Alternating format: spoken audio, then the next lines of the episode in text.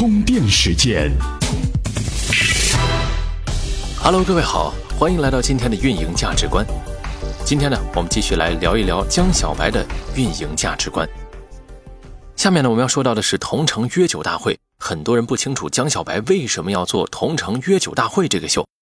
其实呢，这个活动有六个好处：品牌有声音，媒体有爆点，KOL 有江湖地位，产品有热度，粉丝有温度，流量有收入。江小白的同城约酒大会是怎么玩的呢？刚开始做同城约酒大会的时候，江小白还没有品牌力，先做了一些小的策划。第一呢，先找到一个比较时尚的餐厅，毕竟酒的主战场是餐饮渠道，所以呢，在餐饮圈塑造品牌力，找好餐饮终端，按照两百人的规模订了二十桌。第二呢，是邀请当地的网媒、纸媒、有一定影响力的新媒体、名微博的博主、社群领袖、餐饮终端老板以及江小白的一些粉丝，拼够这二百人，再加上一些当地最 OK 的模特和摄影师。第三呀，在活动前一周先造势，在新媒体做软文前置投放，告诉消费者在什么时间地点有这样一个约酒活动。第四，约酒大会当天，把这些人划分成为十八个社群，也可以说是十八个帮派起帮名，然后呢，让群主每次带不同的人来，比如马帮就是开牧马人的，路虎帮呢就是开路虎的，哈雷帮就是开哈雷的，嘻哈帮啊就是喜欢嘻哈音乐的。每个群体都塑造一个老大出来。第五，活动当天，媒体人、各界大咖都会主动拍照分享。活动结束之后呢，江小白会借助权威媒体再做一轮公关造势。三场活动之后，江小白约酒大会的名头就出来了。这时候再办约酒大会就很轻松了，因为已经有餐饮老板托关系来找江小白合作了。他们很清楚，跟江小白合作一场之后。借助媒体的力量，无形之中呢，也会把他们的品牌餐厅推广出去。到二零一五年的十二月呢，江小白的同城约酒大会就升级为小约在冬季活动，就是一个江小白朋友的年度约酒大会，大家一起见见面、喝酒聊天的场合。在江小白的同城约酒大会当中，这一前一后的媒体造势非常的重要。活动之前呢，主要借助区域性媒体矩阵。包括了媒体公众号、个人公众号、社群大咖，在某一个晚上同时推动这个活动的发布。活动结束之后呢，新闻软文再给到权威媒体，由他们做第二波的造势。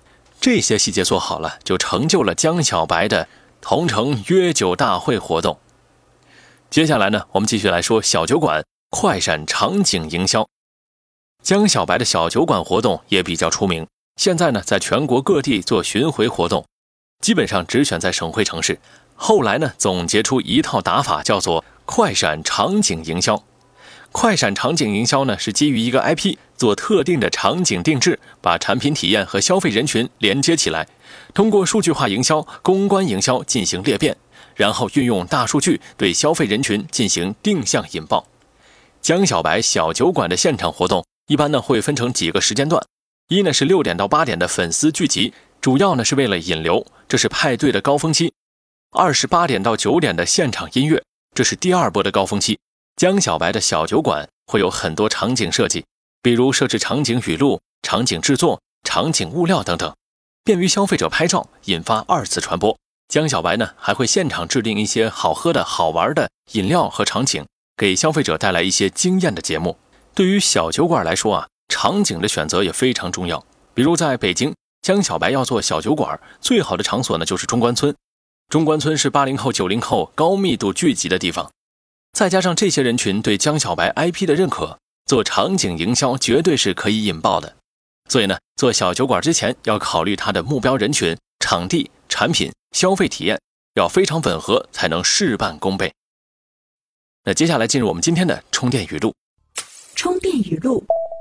今天的充电语录，我们来听听潮汐日历的创始人陈巨讲讲他的活动运营观。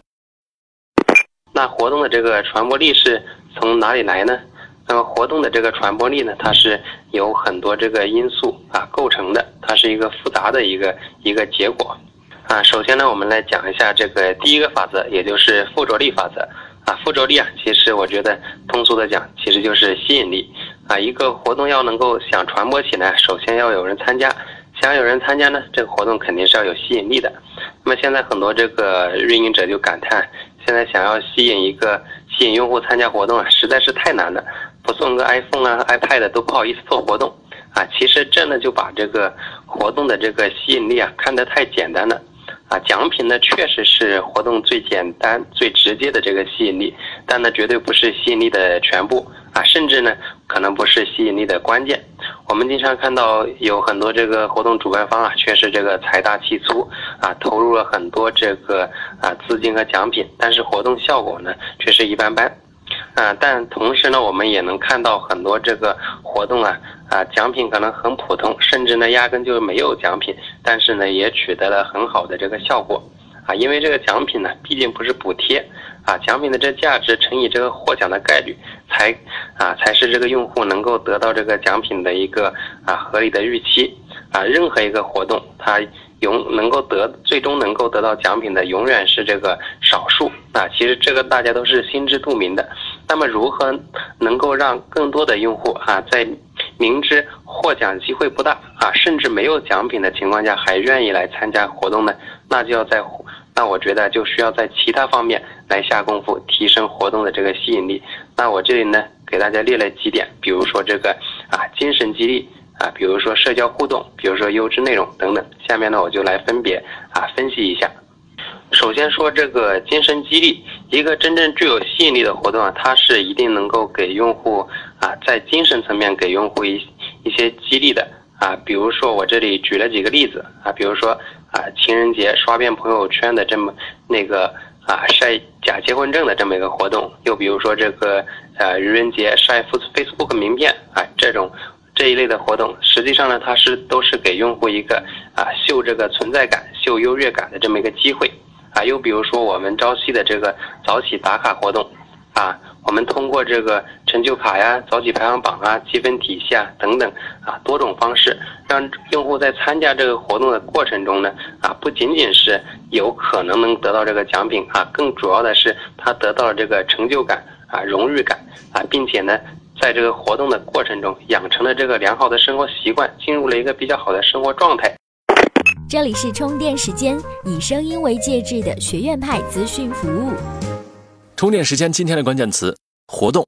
在不同的公司，不同的活动运营工作人员，薪水是千差万别的，从三 K 到三十 K，甚至更多。